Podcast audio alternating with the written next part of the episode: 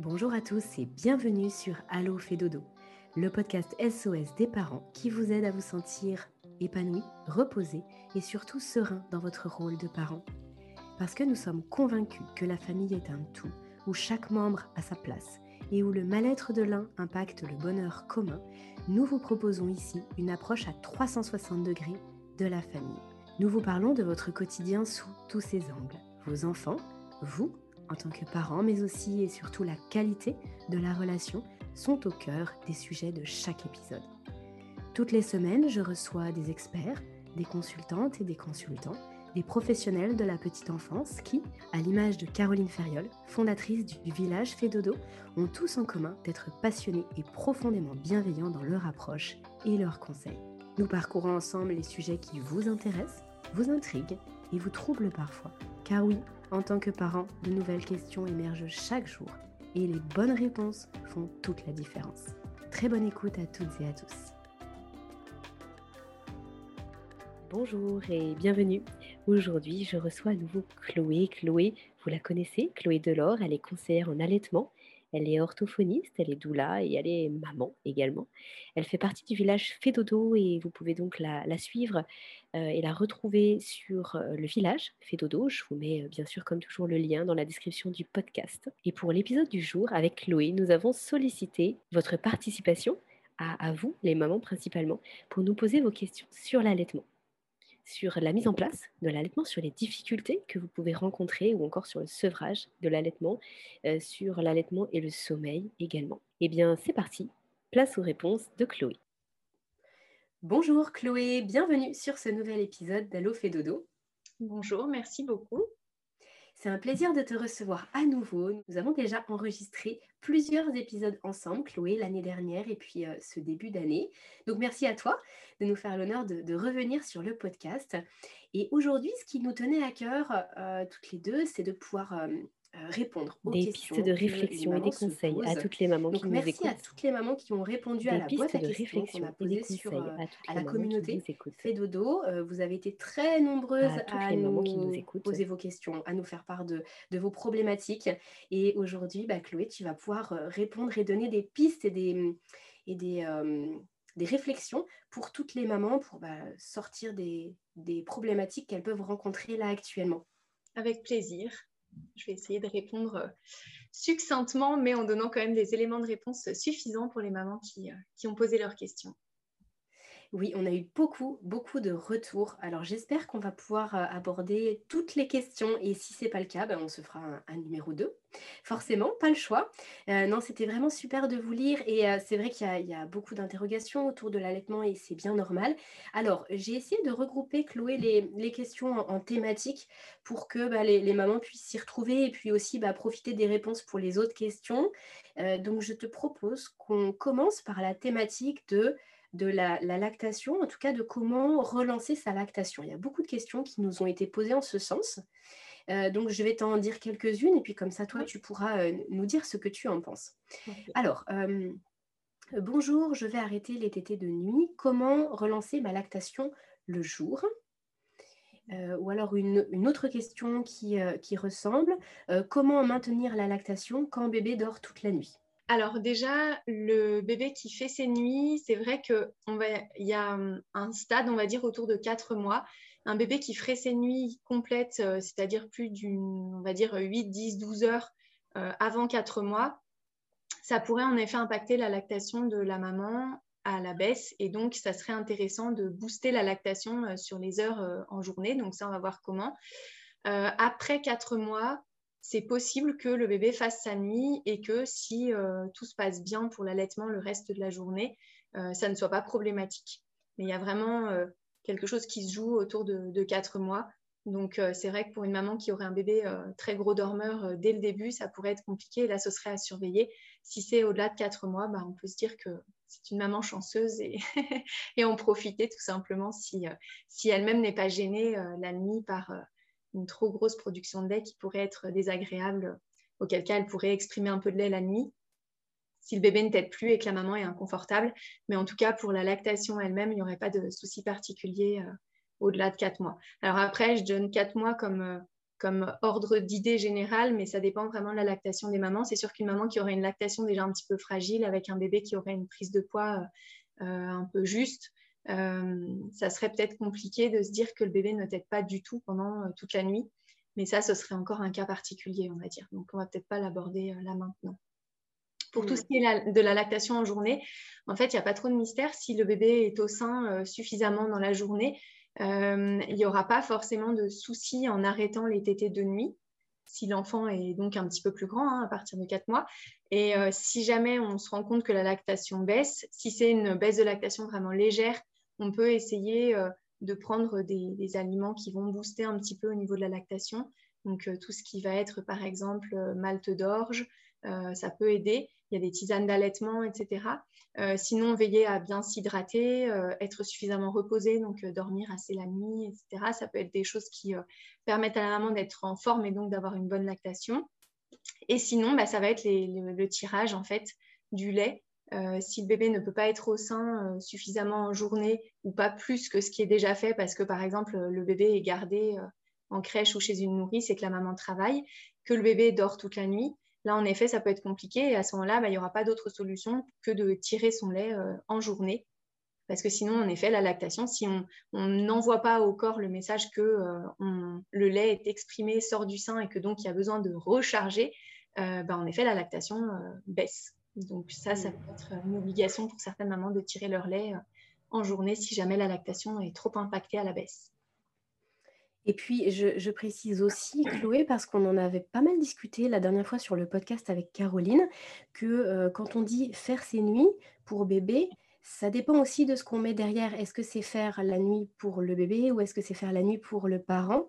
Et effectivement, bah, quand on dit que bébé fait sa nuit, ça ne veut pas forcément dire non plus qu'il dort 10 heures d'affilée. Ça veut dire qu'il va être peut-être capable de faire une, pause digestive, on va dire, pendant 5-6 heures. Et c'est vrai que Caroline, je crois qu'elle évoquait souvent le, 23h, 5h ou 23h, 6h. Si, je ne me trompe pas, il me semble que c'était un peu cette plage-là qu'elle évoquait. Et c'est déjà une, belle nuit finalement pour bébé.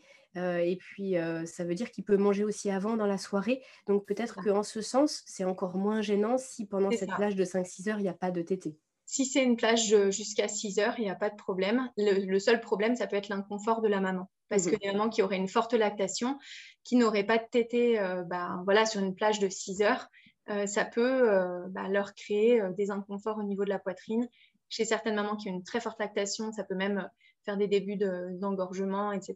Donc, dans ce cas-là, voilà, la maman peut être obligée d'exprimer un petit peu de lait dans la nuit, voire même de tirer son lait la nuit. Mais sinon, ce ne sera pas un problème pour la lactation à proprement parler si c'est en effet euh, une pause de tétée, on va dire, de 5-6 heures euh, pendant la nuit. Parce hmm. que le bébé peut à ce moment-là téter assez tard le soir et puis retéter très tôt le matin. Et à ce moment-là, il n'y a aucun souci pour la lactation. Oui, et je précise, Chloé, qu'on a fait un épisode justement sur comment faire durer son allaitement dans, le temps. On avait parlé aussi de l'allaitement mixte, et là, tu nous détaillais pas mal l'utilisation du tire-lait, justement. Donc, je renvoie les, les auditrices ou, auditeurs à l'épisode 23 et l'épisode 30 dans le même état d'esprit, peut-on toujours allaiter le matin et le soir ou faut-il minimum 3 tétés au sein par jour pour un bébé de 4 mois? Donc, est-ce que la lactation peut être maintenue avec seulement une tétée le matin et le soir? Alors là, ça, ça, va dépend ce qu'on appelle en fait maintenir la lactation parce que un bébé de 4 mois, de toute façon, aura besoin de plus que 2 tétés pour avoir sa dose de lait sur la journée. Donc, si la maman est dans le cadre d'un allaitement mixte et qu'elle ne tire pas du tout son lait, qu'elle donne du coup du lait en poudre sur le reste de la journée et qu'elle veut juste maintenir une tétée le matin, une tétée le soir, à 4 mois, ça risque d'être juste. Et en général, on préconisera plus, au minimum 3 tétées. Et 4 mois, 3 euh, tétées, ça fait quand même pas forcément beaucoup. Donc, ça dépend aussi du rythme de travail de la maman. Si euh, la maman ne travaille pas à temps plein, euh, que du coup, le bébé peut être plus les week-ends, peut être plus les jours où la maman finit par exemple plus tôt, et qu'au final, il y a certains jours avec deux tétés, mais que le reste de la semaine, il y a plus de tétés que ça, ça peut durer. Si c'est vraiment deux tétés seulement sans tirage euh, pour un bébé de 4 mois, c'est très probable que la lactation connaisse une forte baisse. Après, le bébé peut peut-être conserver quand même ce lien proche avec la maman et du coup continuer à téter ou tétouiller, avoir un petit peu de lait malgré tout. Mais c'est sûr que ce ne sera pas une lactation qui sera optimale, uniquement deux tétés à quatre mois. Mmh. Alors là, si pour le coup, la maman, elle avait déjà commencé à, réduire et finalement qu'elle était passée sur deux tétés, elle peut ensuite repasser sur trois tétés parce qu'il y a une autre question en ce sens euh, qui nous demande comment faire, euh, comment relancer sa production après une baisse. Et puis aussi comment faire du stock. C'était dans la, même question. Ok. Et bien là, ça va être soit en mettant le bébé au sein plus fréquemment, soit en utilisant le tire-lait là tout simplement, dans les deux cas, de toute façon. Alors oui, il est toujours possible hein, de repasser à plus de TT. Il n'y a jamais de, de, retour en arrière impossible ou au contraire, enfin voilà, on peut toujours relancer une lactation. Euh, donc à ce moment-là, bah, voilà, il va falloir proposer le sein euh, plus fréquemment dans la journée ou dans la nuit au bébé. Ou alors bah, compenser les tétés euh, qui ne sont pas donnés parce que le bébé est gardé, par exemple, avec le tire-lait. Et donc avec le tire-lait, euh, de mémoire, juste pour préciser, et là que ce soit, que ce soit dit peut-être une fois, euh, le tire-lait, on, l'utilise au moment où bébé est susceptible de téter, si toutefois il n'est pas avec nous, qu'il est gardé. Alors idéalement, oui. À ce moment-là Idéalement, oui, parce que le corps aime bien une certaine forme de régularité. Et du coup, s'il y a une tétée habituellement qui se fait en milieu de matinée et que euh, là, le bébé est gardé à cet horaire-là, de maintenir ou de mettre en place un tirage de lait euh, à la place d'une tétée, ça peut permettre au corps euh, bah, de s'y retrouver et que finalement, il n'y ait pas de, grosse euh, baisse de lactation si on, remplace simplement une tétée par un tirage. Si après, on est obligé de décaler au niveau des horaires, c'est pas problématique non plus. Ça va, enfin, le corps va s'adapter et s'ajuster en quelques jours. Mais c'est vrai que si on a la possibilité de rester à peu près calé sur les horaires qui étaient ceux du bébé, ça n'en sera que plus simple. Oui, surtout que j'imagine qu'après le week-end, si par exemple bébé est gardé en semaine et puis que le week-end il est avec la maman et que les horaires de tété du coup sont pas les mêmes que les horaires de, tirage de lait, j'imagine que ça peut être un peu compliqué. Ça peut, mais en fait le corps va vraiment s'ajuster euh, enfin, jour après jour et, en fonction des besoins de l'enfant. Donc euh, si, le bébé tète plus fréquemment le week-end, euh, il va y avoir plus de production. Enfin, le lait va être produit en plus grande quantité et s'il y a des moments où voilà, il n'y a pas de besoin, le corps va s'ajuster aussi. Donc euh, non, ce n'est pas un problème si après, il n'y a pas tout à fait les mêmes horaires entre les jours de travail et euh, les jours où le bébé est avec la maman. Ok. Euh, la, fin de la question, c'était aussi comment faire du stock. ça, c'est vrai que c'est une question qu'on se pose souvent parce que lorsqu'on a, bah, notamment si la maman a le bébé avec elle et que, le bébé est au sein, comment on fait pour faire du stock Puisque bah, le, lait, il est pour lui. Ça voudrait dire qu'il faudrait tirer entre deux tétés, ce qui n'est pas forcément évident s'il est toutes les 2 heures au sein.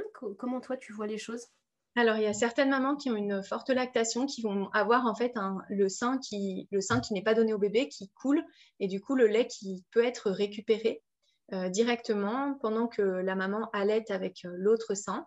Alors, ce n'est pas le cas de toutes les mamans, et c'est surtout au début et passé à un certain stade, quand la lactation est calibrée, c'est plus forcément le cas, mais en tout cas, ça peut être euh, enfin, une possibilité de récupérer des petites quantités de lait qu'on va bah, stocker euh, en vue d'un besoin euh, plus, plus tard.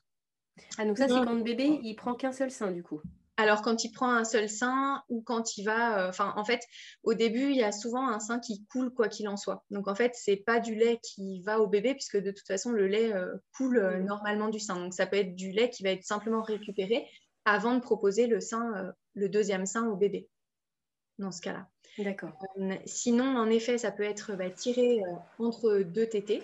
ça, c'est un peu contraignant pour la maman, mais c'est une possibilité si vraiment il y a un besoin de commencer à faire un stock, euh, un stock de lait assez rapidement. sinon, bah, en effet, il y a des bébés qui vont se, se, nourrir que sur un sein. Et donc, à ce moment-là, la maman peut tirer le deuxième sein pendant qu'elle est en train de nourrir son enfant. Et puis après, ça peut être quand la maman a changé le bébé de, de côté, euh, de tirer la, fin du, premier sein parce que de toute façon, le sein n'est jamais euh, complètement vide. Donc, on peut très bien euh, tirer la fin du premier puis la fin du deuxième sein quand le bébé a été changé de sein ou quand le bébé a fini de téter.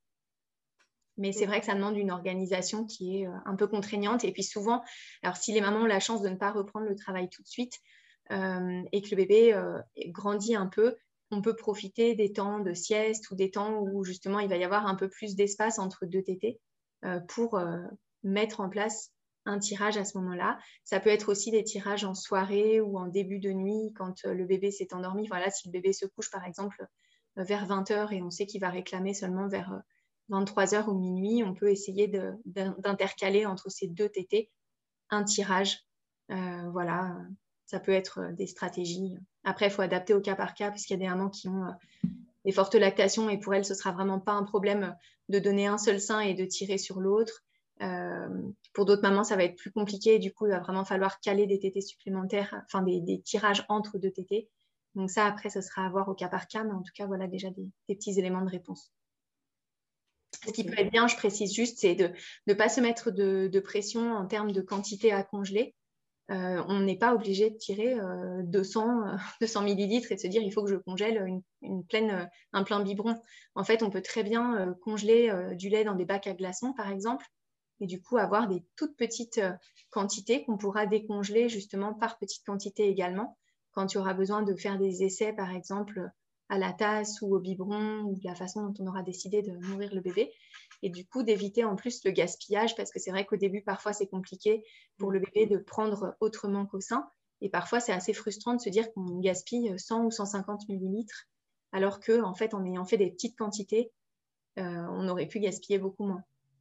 Donc, du coup, voilà, de se dire, euh, je congèle ce que j'ai tiré. Si c'est 30 millilitres, si c'est 50, si c'est 40, et ben, c'est déjà bien.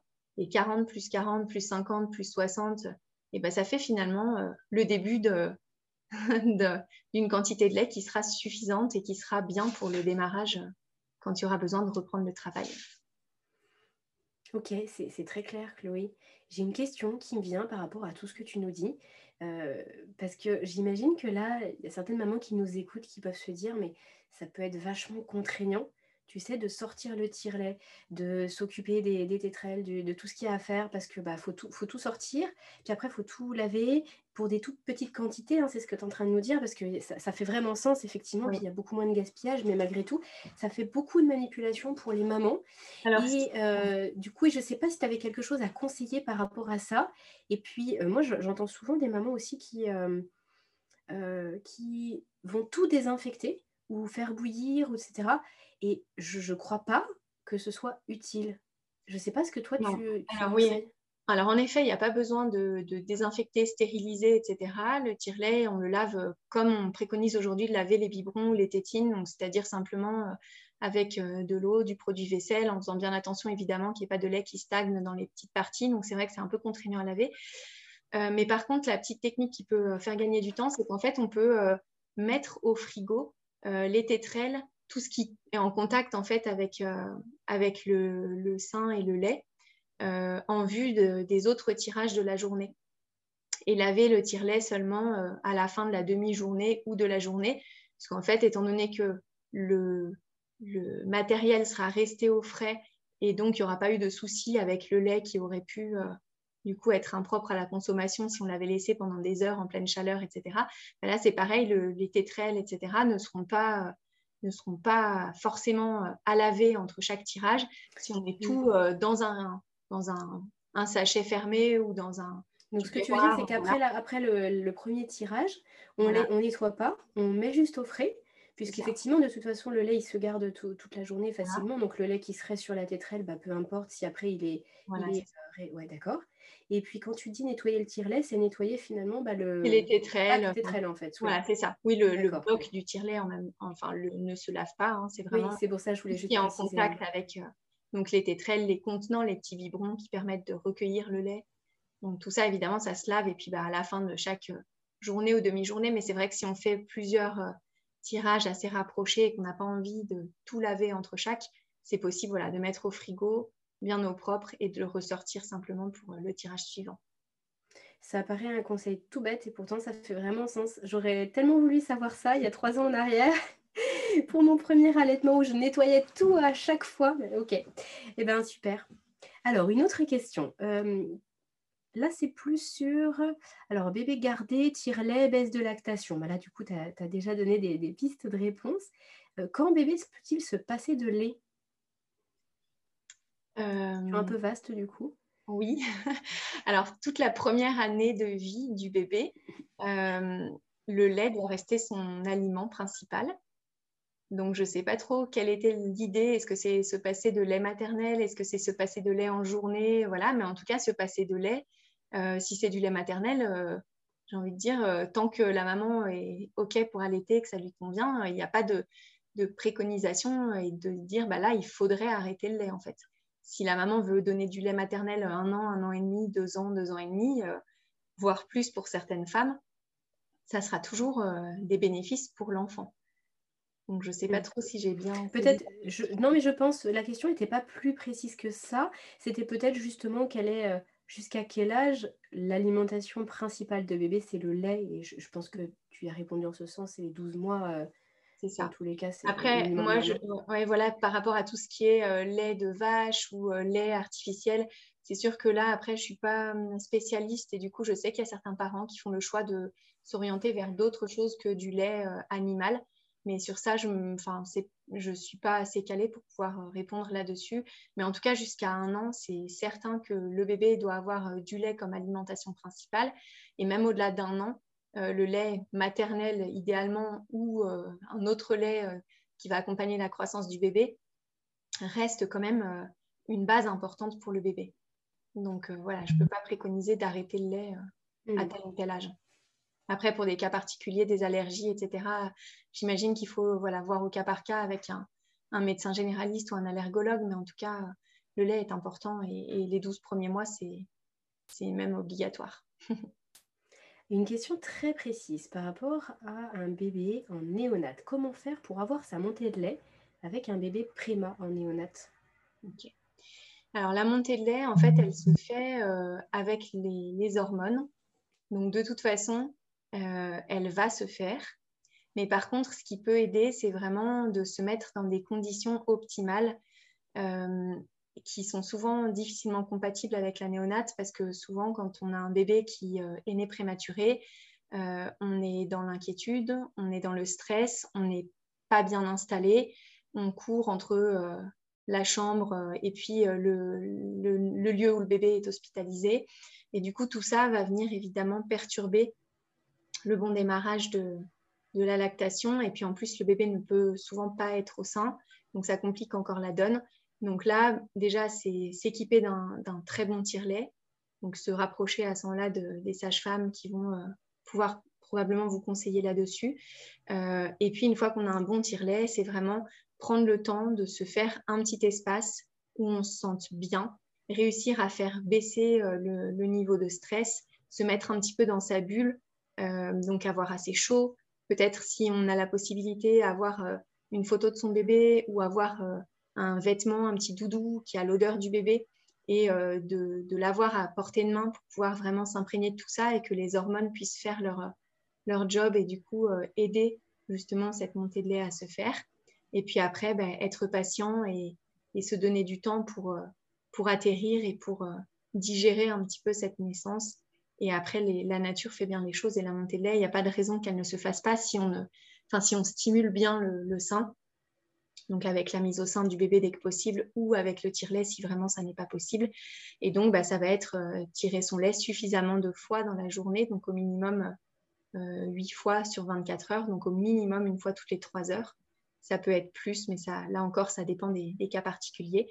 Et puis, dès que le bébé sera en mesure d'être en peau à peau, voire même au sein, là, évidemment, ça va décupler euh, tout ce qui est chaîne hormonale et, et du coup, les, capacités du corps de la maman à réagir, à s'ajuster et à venir produire du lait euh, en conséquence. Mais en tout cas, il y a des mamans qui ont du colostrum euh, dès, euh, dès la fin du deuxième, voire troisième trimestre de la grossesse.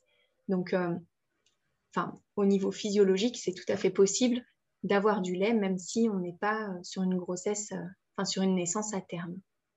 Hmm. Ok. Une autre question. Comment mettre en place un allaitement après l'échec du premier?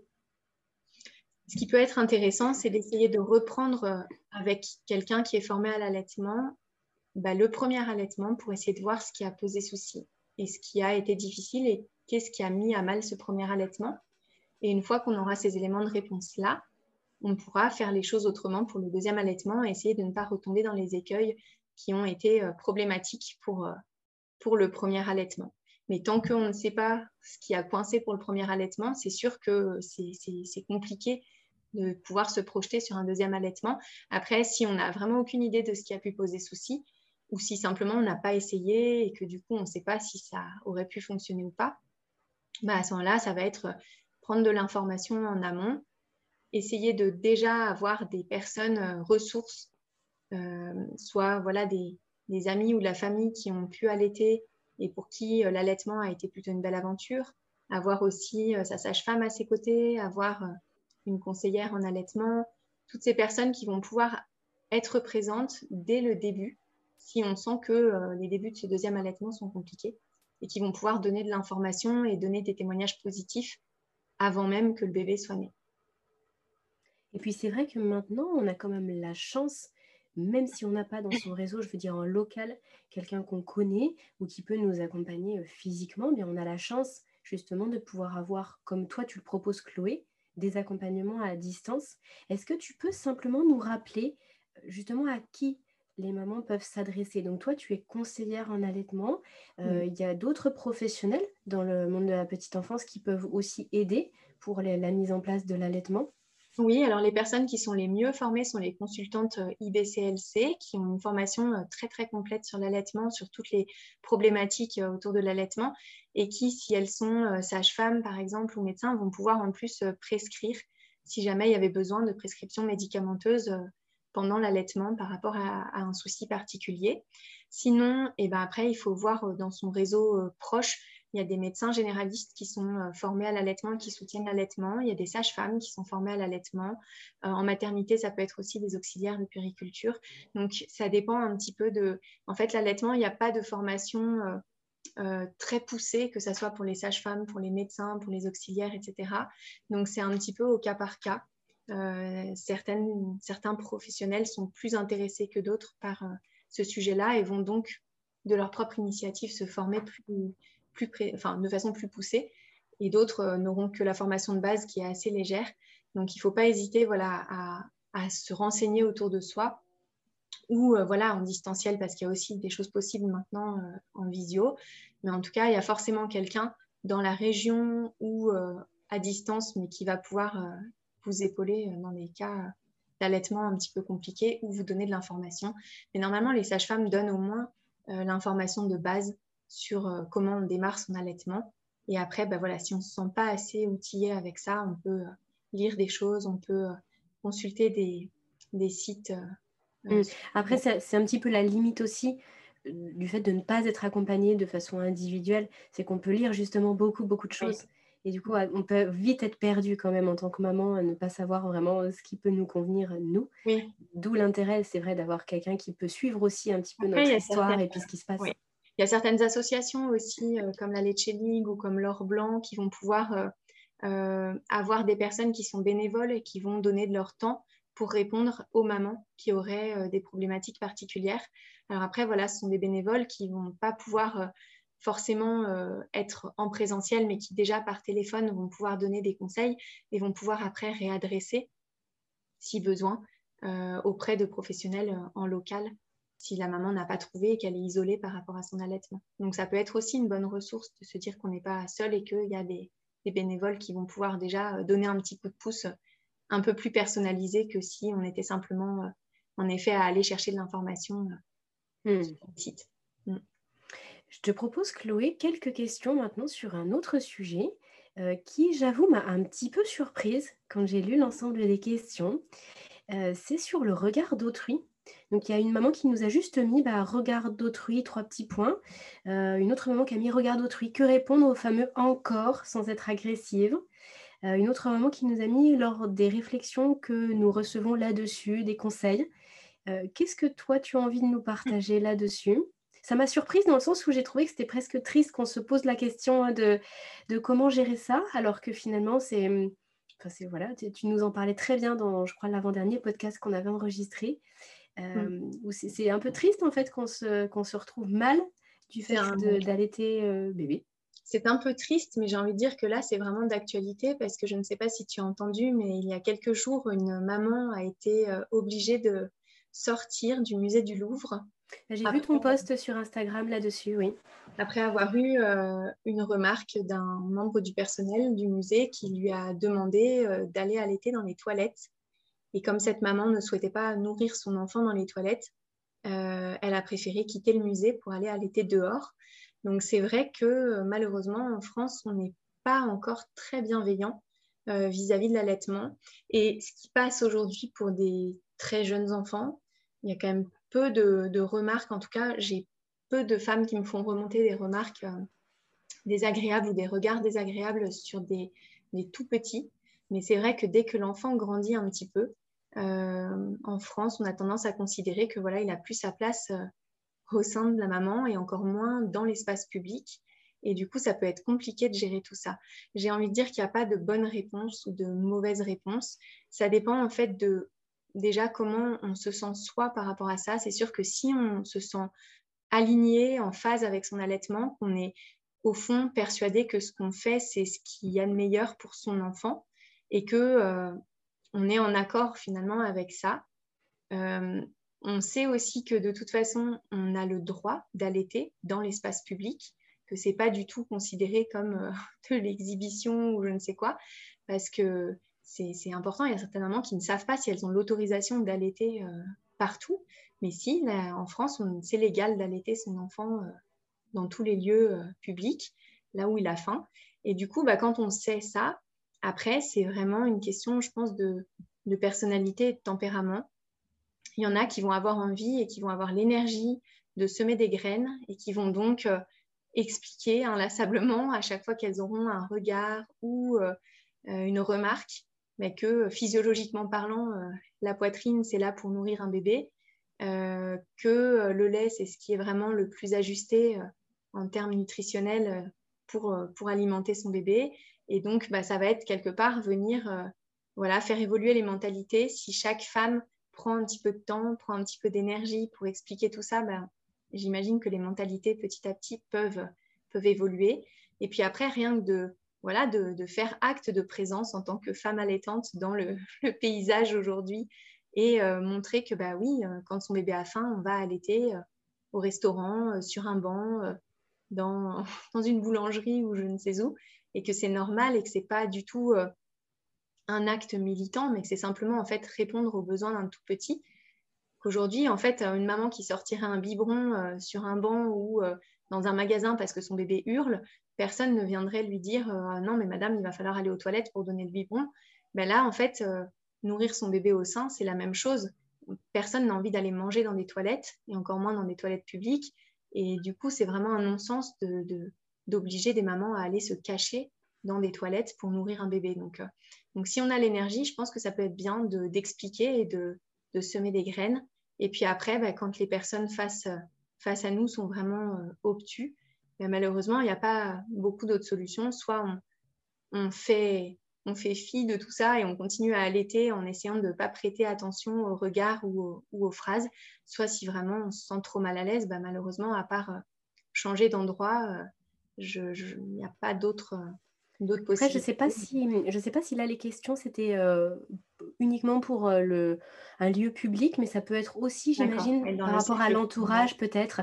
Parce que j'imagine que là, la maman qui nous dit euh, que répondre aux fameux encore sans être mmh. agressive, c'est vraiment peut-être dans le cercle, je ne sais pas, mmh. amical ou familial, où vraiment, là, les remarques peuvent être pas forcément méchantes, mais en tout cas ne pas soutenir ce, ce, bah, ce chemin que la maman a choisi. Et j'avoue que c'est oui, on peut comprendre que ce n'est pas très agréable. Alors à ce moment-là, je pense que c'est comme pour toute remarque qu'on nous ferait sur euh, notre façon d'éduquer nos enfants ou sur notre façon de materner. Euh, là aussi, on peut donner de l'information, dire que bah, voilà, à l'échelle euh, de l'humanité ou à l'échelle des mammifères, l'allaitement, ça ne se compte pas en semaines ou en mois, ça se compte vraiment en années.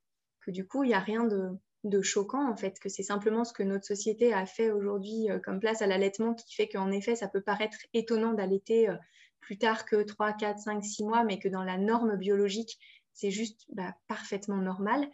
Euh, ça peut être aussi comparé avec le biberon, dire bah voilà, toi ton, fils, il a eu un biberon jusqu'à quel âge? 4 ans 4 ans et demi 3 ans 2 ans? Ben voilà, là, mon bébé, il a 7, 8 mois, il est au sein, ben oui, puisqu'il n'a pas de biberon. Donc, c'est pas choquant, en fait. Enfin, comparé voilà, à l'âge auquel les enfants ont eu un biberon et l'âge auquel l'enfant prend le sein, ben, souvent, ça remet les choses un petit peu en perspective. Et puis après, ça peut être coupé court si on n'a pas l'énergie en disant simplement, bah, écoute, ce sont mes choix, je ne te demande pas de les valider, c'est mon enfant, je fais en conscience ce qui me semble juste. Et en fait, bah, je ne te demande pas ton avis là-dessus et, merci de respecter en fait tout simplement ce que je suis et la façon que j'ai de materner mes enfants. Euh, et puis après, voilà, il y en a qui vont répondre sur le ton plutôt de l'humour en disant Ah bah oui, j'espère que à 18 ans, euh, il aura lâché mon sein. Donc ça, après, c'est en fonction, bah, là, pareil, je pense, de son, de sa personnalité et puis de l'énergie qu'on a à, à ce moment-là et pour expliquer. J'aime bien, j'aime bien ce que tu dis là en termes d'énergie parce que c'est vrai qu'on se pose souvent la question de qu'est-ce que je dois dire, mais je crois qu'en fait la vraie question c'est est-ce que vraiment j'ai l'énergie d'argumenter? C'est mon choix, qu'est-ce que je décide de faire ou pas? Est-ce que cette personne, elle vaut le coup que je passe beaucoup d'énergie, sachant que je suis bah, une maman allaitante, que déjà, c'est ça mmh. prend de l'énergie, et puis que d'avoir un enfant, voire même plusieurs, ça prend déjà beaucoup d'énergie. Et j'aime beaucoup, j'aime beaucoup ce que tu dis là en termes d'énergie. Je crois que c'est vraiment la bonne question à se poser en réalité. Mmh. Je pense aussi, et puis qu'à certains moments et avec certaines personnes, on sentira que, bah oui, il y a, y a quelque chose de possible et qu'on peut expliquer et on peut discuter de façon posée, de façon à être entendue. Alors après, à être comprise, pour, enfin, chacun ses choix et quelque part, on n'a pas à convaincre, mais simplement de se faire respecter dans son choix bah, ça peut être bien de, poser les choses et de l'expliquer et ça fait cheminer des gens aussi. Et puis, bah, si par contre, voilà, on sent qu'en face, il n'y a, y a, rien à. Il y a des gens voilà, qui sont très fermés, quel que soit le sujet, comme en politique, comme, euh, comme dans plein de sujets euh, qui peuvent être un petit, peu, euh, un petit peu délicats à aborder en famille ou autre. Il y a des moments où on n'a juste pas envie et pas l'énergie et pas le besoin. Et du coup, de dire, bah voilà, en fait, je te demande ni de commenter, ni d'accepter, ni de valider mon choix. Moi, je me sens assez assez affirmée et assez à l'aise avec ça, sans avoir besoin de ta validation. Et donc, en fait, la discussion ne s'ouvre même pas. C'est mon choix et c'est comme ça. Et du coup, il n'y a pas besoin forcément voilà, d'entrer dans des, dans des grands discours ou dans des phrases euh, choc. On peut juste ne pas répondre. Alors, Chloé, je te propose qu'on euh, avance un tout petit peu là sur les questions et qu'on aborde le sevrage. On a eu plusieurs questions sur le sevrage. Euh, je ne vais pas toutes les lire parce que finalement, elles, elles sont toutes autour de la même thématique, c'est comment sevrer. Comment sevrer bébé? Comment sevrer tranquillement un bébé de 9 mois? Comment sevrer facilement un bébé de 8 mois? Comment peut-on sevrer bébé via la diversification? Comment arrêter après 10 mois d'allaitement? Voilà, etc. quel conseil tu veux nous donner aujourd'hui là-dessus? Alors, idéalement, de, de proposer un sevrage quand la maman et le bébé sont prêts. Alors c'est sachant que je, précise que vraiment on avait fait aussi un, épisode complet là-dessus. Donc là tu vas pouvoir redonner certains éléments de réponse, mais j'invite bah, toutes les mamans à écouter cet épisode-là. Euh, ça doit être le dernier qu'on a fait ensemble justement sur euh, allaitement mixte et, sevrage, sevrage tout en douceur. Je crois qu'on l'avait introduit. Euh, intitulé pour, bah, pour avoir peut-être encore plus d'éléments. Mais là, en quelques éléments, qu'est-ce que tu souhaiterais dire à ces mamans? Donc bah, déjà d'éviter les moments où euh, soit la maman, soit le bébé ne sont pas très en forme. Parce que quand on est épuisé ou quand le bébé est dans une phase justement de poussée dentaire ou d'angoisse de séparation, etc., si on vient rajouter euh, un sevrage par-dessus tout ça, ça ne va faire que compliquer les choses puisque forcément le sevrage, c'est quand même un passage qui, euh, bah, qui est une grosse transition pour le bébé et pour la maman. Donc déjà d'essayer le plus possible de, de de choisir un moment où on sait que voilà, on va pouvoir être euh, euh, très à l'écoute de son bébé, on va pouvoir être présente pour son bébé ou son bambin d'ailleurs, et où soi-même on n'est pas euh, épuisé, où on n'est pas malade, où on n'est pas avec une mastite ou un engorgement ou je ne sais quoi, parce que là sinon ça ne va faire que rajouter de la difficulté à une étape qui demande quand même à être, à être accompagnée et à être faite en douceur.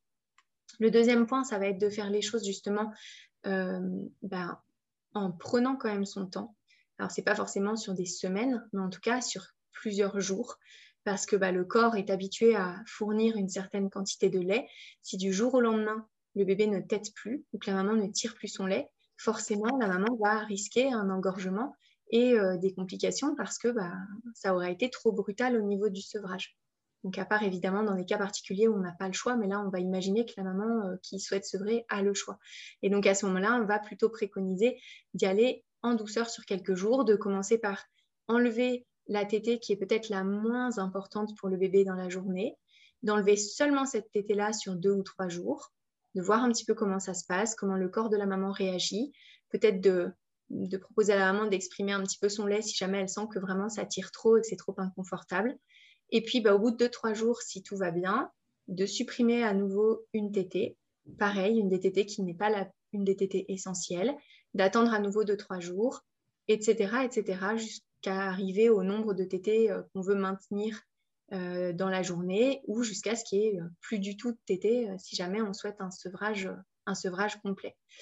plus l'enfant va être grand, plus il va falloir quelque part négocier avec lui. C'est-à-dire qu'un tout petit bébé n'a pas vraiment le choix et s'il y a un mois et demi ou deux mois, la maman décide pour une raison ou pour une autre de sevrer, le bébé ne va pas vraiment pouvoir s'opposer à ce choix. Alors peut-être que ça va être compliqué pour lui de se débrouiller au biberon les premiers temps, etc. Mais il ne va pas pouvoir vraiment euh, faire part de son mécontentement ou de son refus. C'est sûr que si on propose un sevrage à un an et demi, à deux ans, euh, l'enfant va devoir vraiment faire partie intégrante du, processus de sevrage et il va falloir vraiment mettre en mots, expliquer et puis bah, souvent négocier avec l'enfant en disant par exemple, bah, là, moi, je ne suis plus à l'aise avec le fait d'allaiter à l'extérieur. Donc, on maintient les tétés, mais ce sera uniquement des tétés à la maison. Ou alors de dire, bah, moi, la nuit, je ne peux plus me lever, je suis trop fatiguée, ça n'est plus possible pour moi. Donc, à partir de maintenant, c'est papa ou c'est le partenaire qui viendra quand tu auras besoin de quelqu'un la nuit. Mais les tétés la nuit, ça ne sera plus possible pour moi. Et du coup, voilà, d'expliquer ça à l'enfant et de oui, de l'intégrer pleinement au processus parce qu'on ne pourra pas agir de la même façon avec un tout petit qu'avec un. justement, avec des bébés de, de 8, 9 mois, 10 mois, un petit peu dans, dans l'entre-deux de ce que tu disais il va quand même bien falloir mettre en mots, mais d'ailleurs même avec un tout petit, hein, même si l'enfant a deux mois et demi, on peut quand même expliquer les choses et même on devrait expliquer les choses pour que ça se fasse plus sereinement. Mais en tout cas, on va pouvoir, euh, avec un enfant de 8-9 mois qui a déjà une, bonne compréhension de son quotidien euh, et de tout ça, on va pouvoir quand même lui dire les choses, expliquer. Et puis, bah, on va essayer de remplacer finalement les tétés euh, par des temps euh, bah, de maternage, de proximité ou de portage, parce que c'est vrai que ce qui est dur pour l'enfant, c'est à la fois de perdre la façon de s'alimenter euh, au sein, mais c'est aussi tout l'aspect maternage proximal avec le pot à pot, avec les, les, temps vraiment de câlin avec la maman. Et du coup, ces moments-là, si l'enfant en est privé finalement en même temps qu'on enlève les tétés au sein, euh, ça peut être un peu la double peine. Donc peut-être à ce moment-là de redoubler de vigilance sur le fait de bien euh, bah, contenir son bébé ou son enfant, de le porter peut-être en écharpe, de proposer encore des moments vraiment de proximité et d'intimité euh, pour que bah, il n'y ait plus les tétés, mais qu'il y ait quand même encore ces câlins et ces périodes un peu voilà, de, de cocooning pour le bébé qui est malgré tout encore un petit. Oui, j'imagine surtout s'il y a en plus euh, bah, un grand frère, une grande sœur, et qui est justement un moment unique pour le bébé, en dehors du moment de famille qu'il avait possiblement avec la tétée, parce que souvent avec les tétés, bah, on, voilà, on se met dans un coin pour être tranquille, sinon le bébé il est super attiré par, euh, par tout ce qui se passe autour, donc il t'aide pas beaucoup, enfin quand il grandit au fur et à mesure, donc j'imagine que ce, c'est ce que tu voulais dire peut-être à travers le terme d'intimité, de, proximité juste avec son bébé, c'est tout? Oui, oui, c'est ça. Hmm. Oui, et puis mine de rien, un bébé, quand on l'allait, il est collé au corps de sa maman. Il sent son odeur, il écoute les battements de son cœur. Et ça, c'est vrai qu'on s'en rend peut-être plus trop compte parce qu'on allait et on se dit, bon, bah voilà, je lui donne à manger ou je lui donne à boire. Mais en fait, il y a une sorte d'intimité dans le sens où vraiment, il y a un, jeu de corps à corps. Et ce corps à corps-là, bah, alors oui, on peut le retrouver avec le biberon si on décide de donner le biberon, etc. Mais si le biberon est donné bah, par, euh, par quelqu'un d'autre que la maman, par euh, la nounou, bah, le bébé n'aura pas ce même repère en termes d'odeur, en termes de, de, contact peau à peau, etc. Donc euh, oui, c'est à la fois le moment, en effet, avec juste la maman et son enfant, mais c'est aussi vraiment cette, cette proximité de corps à corps qu'on a tendance à, du coup, vraiment bah, faire cesser quand on arrête euh, l'allaitement. Alors pour des mamans qui portent déjà euh, en écharpe ou qui vont avoir tendance à beaucoup prendre dans les bras, etc. Ça va peut-être pas être aussi, enfin, ça va peut-être pas être aussi marqué, mais c'est vrai que sinon, ça peut être euh, un peu compliqué pour l'enfant de cette transition-là, quoi. Alors, une autre question euh, qui va dans ce sens, et d'ailleurs c'était très intéressant que tu parles justement de cette relation entre le bébé et sa maman quand on parle de sevrage, parce que souvent les questions, elles sont posées dans le sens purement alimentaire. Donc, c'est vraiment intéressant de se dire qu'il n'y a pas que l'alimentation. Alors maintenant, si on part du point de vue de l'alimentation uniquement, euh, il y a eu pas mal de questions sur justement bah, comment, euh, comment faire lorsqu'on va venir faire un sevrage avec bébé et qu'il est diversifié. En fait, est-ce qu'on peut tout simplement rajouter plus, de, plus de, purée, de compote Tout à l'heure, je pense que tu as déjà donné un élément de réponse, à savoir que l'aliment le plus important jusqu'à ces un moment, c'est quand même le lait. Donc, j'imagine remplacer par bah, soit du lait qu'on a eu en stock, soit du lait en poudre. et là, c'est vrai qu'il y avait pas mal de questions à savoir bah, quand on sevre bébé petit à petit, par quoi on remplace? Mmh, euh, mmh. sachant qu'il commence à être diversifié. Là, je vois une maman, par exemple, un bébé de 9 mois. Donc là, il était diversifié. Et puis, il y a eu d'autres questions, euh, idem. Euh, par exemple, si on doit compléter par, par un biberon vers 6 mois, à quel moment la journée l'introduire Et puis d'autres questions purement pour la diversification. Comment, lorsque bébé est diversifié, on vient faire cette bascule entre le lait et puis peut-être plus d'alimentation? Ok. Alors là, je dirais que le repère qu'on peut avoir, c'est vraiment de se référer à ce que euh, son médecin préconise. Et si par exemple on dit pour un enfant de tel âge, en général, on est sur 4 euh, biberons de 210 millilitres, et eh bien peut-être essayer de partir voilà, de cette quantité-là qui est vraiment euh, à titre informatif, hein, parce qu'après, chaque bébé a ses besoins et a un plus ou moins gros appétit, mais en tout cas de se dire, bah voilà, en gros, mon enfant sur 24 heures, il devrait prendre bah voilà, 800 ou 900 millilitres de lait qu'est-ce que moi, enfin, combien il va y avoir de prises alimentaires. Et du coup, bah, diviser en fait euh, la, quantité euh, globale sur le nombre de prises alimentaires et se dire, bah, si on maintient deux TT, ça veut dire qu'on maintient à peu près, euh, enfin, l'enfant aura à peu près, mettons, voilà, 250 millilitres. Ça veut dire que le reste de la quantité, il faut qu'on l'apporte autrement. Donc, soit en effet avec le stock de lait qu'on aurait tiré, soit avec du lait artificiel, soit sinon, pardon, si l'enfant est plus grand, avec euh, des produits euh, laitiers, euh, des yaourts, des petits suisses, des choses comme ça, ou, ou les produits voilà, qui seront, enfin, l'alimentation solide qu'on pourra, par exemple, il y a des mamans qui vont enrichir un petit peu avec, avec du, lait ou avec du lait entier ou avec un peu de crème fraîche ou avec un petit peu de beurre ou avec un morceau de fromage si l'enfant est un peu plus grand. Donc après ça, il faut réussir à, à, voir justement quels apports a l'enfant et de quoi il a besoin et que ça soit en, ça soit en cohérence.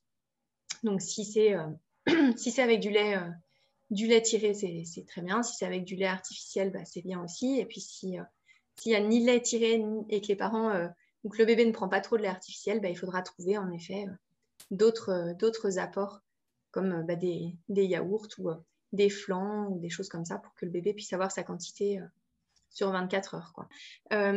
L'alimentation solide va évidemment venir combler des besoins que l'enfant a à partir de six mois, voire un peu avant, parce qu'il y a certains parents qui, euh, sur préconisation de leur médecin, vont diversifier euh, dès quatre mois, par exemple. Mais du coup, ça ne va, ce sont des apports qui sont différents. On ne va pas pouvoir se dire euh, le lait va apporter la même chose qu'une purée de carottes ou qu'une compote de pommes. Donc, ce sera évidemment à ajuster, puisque l'enfant, passé six mois, n'a pas besoin que de lait, mais il a besoin quand même de plus de lait que de, purée ou de compote ou de morceaux de légumes ou de morceaux de fruits. Donc de toute façon, il faudra quand même maintenir une base suffisante en termes de lait, maternel ou artificiel, et euh, compléter après avec la diversification. Ok. voilà, on ne peut pas remplacer complètement euh, le tété euh, ou le lait. Voilà. Mais après, c'est possible en effet qu'un enfant à 8-9 mois, par exemple, n'ait plus de lait le midi et prenne bah, des légumes, des fruits et puis un yaourt, par exemple, ou un morceau de fromage et que là, à ce moment-là, il n'y ait plus euh, de lait euh, au biberon ou en tété euh, proposé. Ça, c'est tout à fait possible. C'est pareil au goûter. Il y a certains parents qui vont donner, par exemple, un, petit suisse ou un yaourt et un peu de fruits. Et donc là non plus, il peut ne plus y avoir forcément de tété ou de biberon. Mais en tout cas, il va quand même falloir qu'il y ait des apports de lait suffisants sur 24 heures. Alors, j'ai des questions, Chloé, sur des questions un peu plus pour la maman, au niveau, on va dire, de la poitrine, que faire quand on a des crevasses? Les bouts de sein sont-ils une solution? Et j'en ai une autre ici, voilà, les mamelons qui pèlent et s'irritent après la tétée, malgré hydratation plus plus, à quoi cela est dû? Ok. Alors pour les bouts de sein, ça peut être une solution très transitoire, euh, vraiment pour venir soulager une maman qui aurait très mal, mais en fait, ça ne va pas venir traiter la cause de la crevasse. Donc en fait, le souci avec le bout de sein, c'est que euh, à la fois quand on va enlever le bout de sein, l'enfant ne prendra pas mieux le sein ou la position ne sera pas plus ajustée si on n'a pas travaillé là-dessus et donc les crevasses vont revenir de façon chronique. Donc ça aura juste permis de soulager pendant quelques jours, mais le problème reviendra si on n'a pas traité la cause. Et puis le problème aussi du bout de sein, c'est que euh, la stimulation du sein est moindre que quand c'est la bouche du bébé qui est directement en contact avec euh, l'aréole et avec le mamelon. Donc là, c'est pareil, il peut y avoir euh, chez certaines mamans une baisse de lactation si on, utilise le bout de sein de façon durable. Et puis, la dernière chose avec le bout de sein, c'est que la, position du bébé ne va pas être tout à fait la même. ça va être plutôt similaire à une tétine, quand le bébé a, une tétine de biberon dans la bouche. Et du coup, là, c'est pareil, ça risque d'induire un mauvais positionnement du bébé au sein quand on retire le bout de sein.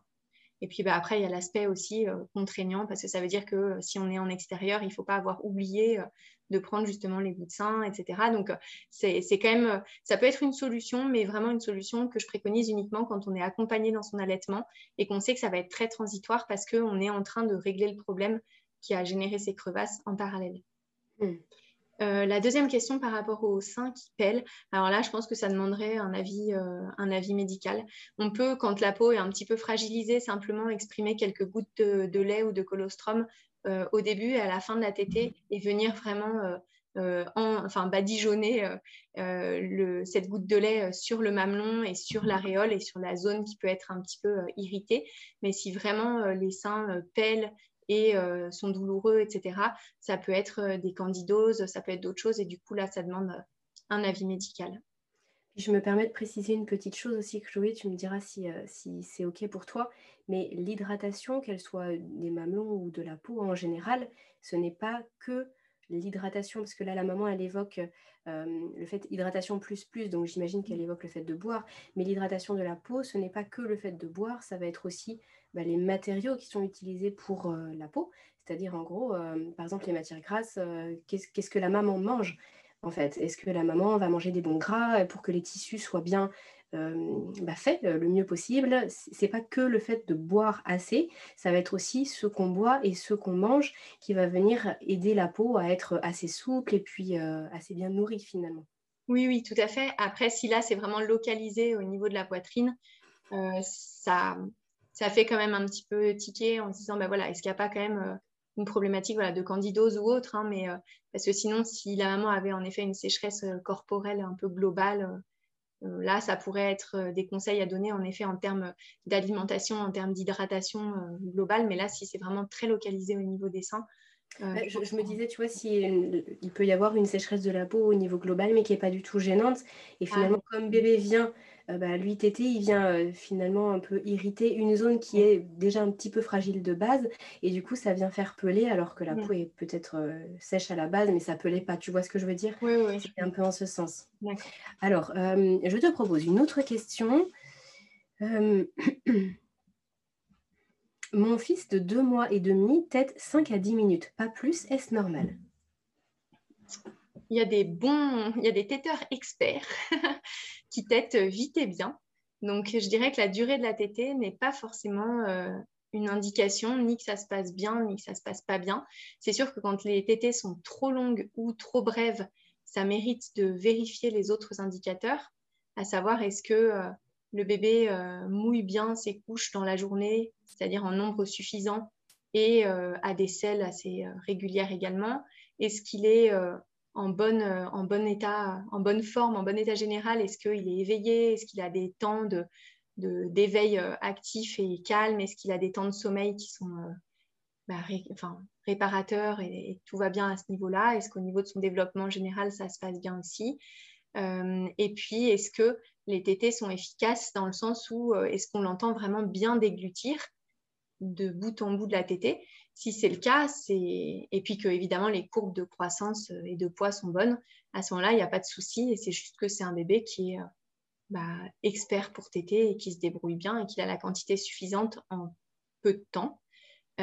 si dans les indicateurs que je viens d'évoquer, il y a des motifs d'inquiétude, là, évidemment, ça peut nécessiter de se rapprocher justement d'une consultante en lactation ou d'une conseillère en allaitement qui va pouvoir venir accompagner tout ça et vérifier que bah, les tétés se passent bien, suffisamment bien, ou au contraire qu'il y a des petites choses à réajuster. Parce que dans certains cas, c'est vrai qu'il y a des enfants qui sont, alors souvent des très jeunes enfants, euh, mais qui vont euh, se fatiguer au sein parce qu'ils n'ont pas une succion forcément très efficace ou une position qui est optimale. Et du coup, ils vont au fur et à mesure s'éteindre un petit peu et se mettre un peu en économie euh, d'énergie et se mettre en veille et donc arrêter la tétée peut-être plus tôt que ce qu'ils n'auraient pu le faire s'ils avaient été euh, bien en forme parce que ça leur demande trop d'énergie. Et du coup, dans ces cas-là, bah oui, une tétée de 5 minutes où le bébé euh, s'endort parce qu'il est épuisé et pas parce qu'il est repu, euh, là, c'est un problème. Mais à ce moment-là, ça, ça, demande en effet d'être accompagné. Mais si tout est OK, il n'y a pas de raison que ça soit un problème. Chloé, je sais que tu as un rendez-vous à la suite de, cette, euh, de cet entretien-là, toutes les deux. Donc, euh, je, te propose qu'on aille tout doucement à la fin de cet épisode. Alors, il nous reste encore beaucoup de questions. Euh, beaucoup, beaucoup de questions, et notamment beaucoup de questions sur le sommeil et l'endormissement. Parce qu'effectivement, il y a beaucoup de bébés qui s'endorment au sein et c'est pas toujours évident pour la maman et puis même pour l'enfant, du coup, pour faire correctement ses nuits. Alors, euh, je pense qu'on sera amené à, y revenir et peut-être à faire une session complète sur euh, l'allaitement, le, sommeil et l'endormissement. Euh, est-ce que je peux simplement te poser encore peut-être deux questions, deux ou trois questions uniquement sur l'allaitement sans lien avec le sommeil? Tu as encore quelques minutes avec nous? Oui, oui, encore quelques questions. Et en effet, pour le sommeil, peut-être que ce sera bien de faire une autre, une autre rencontre à part. Ça marche. Alors, une question, euh, bah, justement, tiens, au niveau de, l'alimentation, là dont on parlait il y a quelques minutes, est-ce que ce que nous mangeons, buvons, peut influencer le sommeil de bébé? Alors, la maman met exemple thé, café, trois petits points. Oui, alors euh, tout ce qui est mangé ou bu par la maman se retrouve, alors évidemment en quantité moindre, mais dans, dans le lait. Et du coup, c'est vrai que des mamans qui auraient une grosse consommation euh, de Coca-Cola, caféine, théine, boissons énergisantes, etc., euh, pourraient avoir en effet des répercussions au niveau euh, du sommeil du bébé ou en tout cas même de une agitation, on va dire, même en journée. Mais bon, là, on est sur des quantités voilà, qui sont... alors, je ne voudrais pas dire de bêtises, mais il me semble que ce serait au-delà de 4 tasses de café, par exemple, par jour. Donc, si c'est une quantité modérée, il y a, peu de risques que ça impacte. Si par contre la maman en effet consomme beaucoup de, de, et de boissons euh, énergisantes, euh, ça peut impacter en effet le, bébé. Oui, surtout que euh, si je ne me trompe pas, justement, le bébé, il va aussi avoir le, goût des aliments que la maman mange. Justement, dans le lait, ça vient donner des goûts différents au lait en fonction de ce que la maman mange. Donc, ça, ça veut bien dire que tout ce que la maman mange, de toute façon, il y a même si c'est une quantité infinie, toute toute petite, euh, il y a quand même, à chaque fois, ça passe dans le lait et donc ça, arrive à bébé. Oui, oui, tout à fait. Euh, peut-être une dernière question. Comment gérer allaitement et absence prolongée de 4 jours? Là, on, sent derrière la question une maman très inquiète. on a l'âge du bébé ou pas du tout? Non, malheureusement, j'ai pas l'âge du bébé. On peut on peut peut-être imaginer un bébé dans peut-être dans, dans, ses six premiers mois ou en tout cas dans sa première année. Oui, alors bah, déjà la question ça va être est-ce que la maman euh, souhaite poursuivre l'allaitement à son retour ou pas? Euh, Il va bien falloir bah, voir en effet côté bébé mais également côté maman parce qu'il y a certaines mamans qui partent, euh, qui ont fait le stock de lait pour leur bébé qui du coup n'ont pas de grosse inquiétude pour bébé parce qu'on sait que le bébé va prendre etc. mais qui elles ne prennent pas de tire-lait ou se disent que ça ira et qui reviennent avec un engorgement carabiné et du coup des, mauvais moments euh, dans les jours qui suivent. Donc déjà, il faut penser à soi en disant, voilà, il va falloir, si on donne le sein euh, très régulièrement et que là, d'un coup, pendant quatre jours, il ne se passe rien, il va falloir tirer son lait forcément pour, euh, pour éviter toute déconvenue. Et après, pour le bébé, ben, ça va être expliquer les choses à son enfant, essayer de faire qu'il y ait le moins d'autres changements possibles autour de lui pour qu'il ne soit pas complètement bouleversé dans ses habitudes. Donc s'il peut rester dans son, dans sa maison, peut-être avec euh, le deuxième parent ou en tout cas une personne euh, proche qui a déjà c'est un lien de confiance avec le bébé, donc peut-être des grands-parents, un oncle, une tante ou quelqu'un de proche, ça peut être, ça peut être bien. Et puis, bah, venir vraiment apporter beaucoup de, de, contenance et de réconfort et de, voilà, de, de comment dire, ouais, de, de, faire le moins de bouleversements possible en fait dans le rythme du bébé pour que bah, déjà le gros changement de plus avoir maman ou plus avoir la tétée euh, puisse être euh, quelque part un peu contrebalancé par le fait qu'on ne change pas toutes ses habitudes en même temps. Donc si par exemple la personne, si on imagine que euh, les parents partent ensemble et que le bébé va être gardé par une tierce personne, bah, peut-être que cette personne puisse venir garder le bébé au domicile des parents plutôt que le bébé soit gardé ailleurs que chez lui pour qu'il puisse au moins reconnaître bah, voilà, son lit, sa chambre, ses jouets, son, ses odeurs et, et euh, l'endroit où il prend son bain et qu'il y ait quand même certaines routines qui soient maintenues.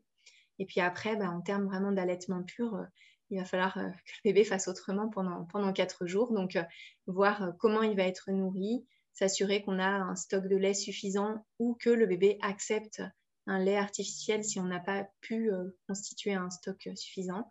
Voir en tout cas, c'est possible en tout cas. Alors c'est possible, c'est possible, mais vraiment il faudra bien réfléchir les choses et puis ça dépendra beaucoup de l'âge de l'enfant.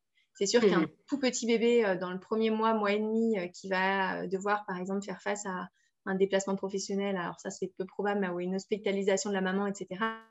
on va essayer quand même de faire que si possible pendant les quatre jours, il puisse peut-être au moins une fois ou deux euh, quand même venir téter si jamais la maman est quand même proche géographiquement ou que c'est possible que le bébé euh, la rejoigne à un moment donné. Ou, euh, mais après, voilà, on pourra toujours relancer la lactation, etc. Ce qu'il va falloir plutôt ménager, c'est vraiment le lien, bah, là encore, hein, maman-bébé, et bien prendre soin de ce bébé qui va se retrouver avec des habitudes bouleversées. Plus il va être petit, plus ça risque d'être un petit peu compliqué, déstabilisant, mais tout se rattrape toujours. Euh, Chloé, je te, propose juste de terminer sur une question qui est vraiment très souvent posée et je, pense que ça peut euh, être assez rapide au niveau de la réponse. C'est euh, comment savoir si on produit assez de lait pour bébé? C'est une question qui est revenue assez régulièrement.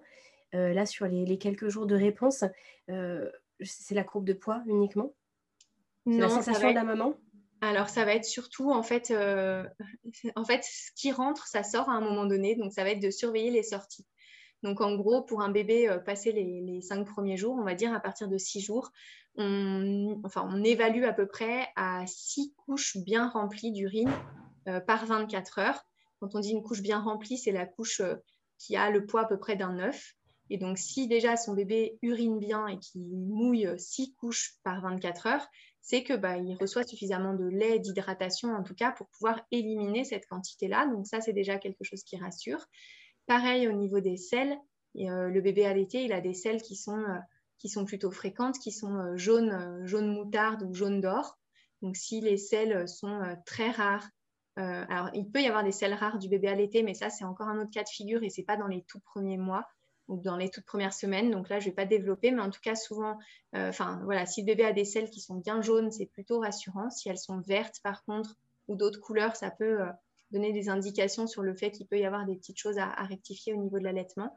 Et puis après, bah, ça va être euh, euh, l'éveil général dans la journée. C'est vrai qu'un bébé qui va tout le temps être somnolent, qui va jamais avoir de vraie période d'éveil, bah, ça va mettre quand même la puce à l'oreille en se disant bah, est-ce que c'est un bébé qui a assez d'énergie pour se réveiller? Parce qu'un bébé en fait qui ne tète pas assez ou qui n'a pas assez de lait ne va pas avoir assez d'énergie et donc ne va pas pouvoir se mobiliser pour pouvoir faire autre chose que s'éveiller, téter, se rendormir et du coup, là, ça, met enfin, ça alerte aussi. Alors, pas les, premiers jours, parce que le bébé, bah, il a besoin quand même d'atterrir. Et voilà, mais en tout cas, plus le bébé grandit, plus il doit avoir des phases d'éveil et de vrai éveil. Donc, si le bébé est toujours un peu somnolent, là, ça, ça donne des indications sur le fait qu'il manque peut-être d'énergie et donc de lait.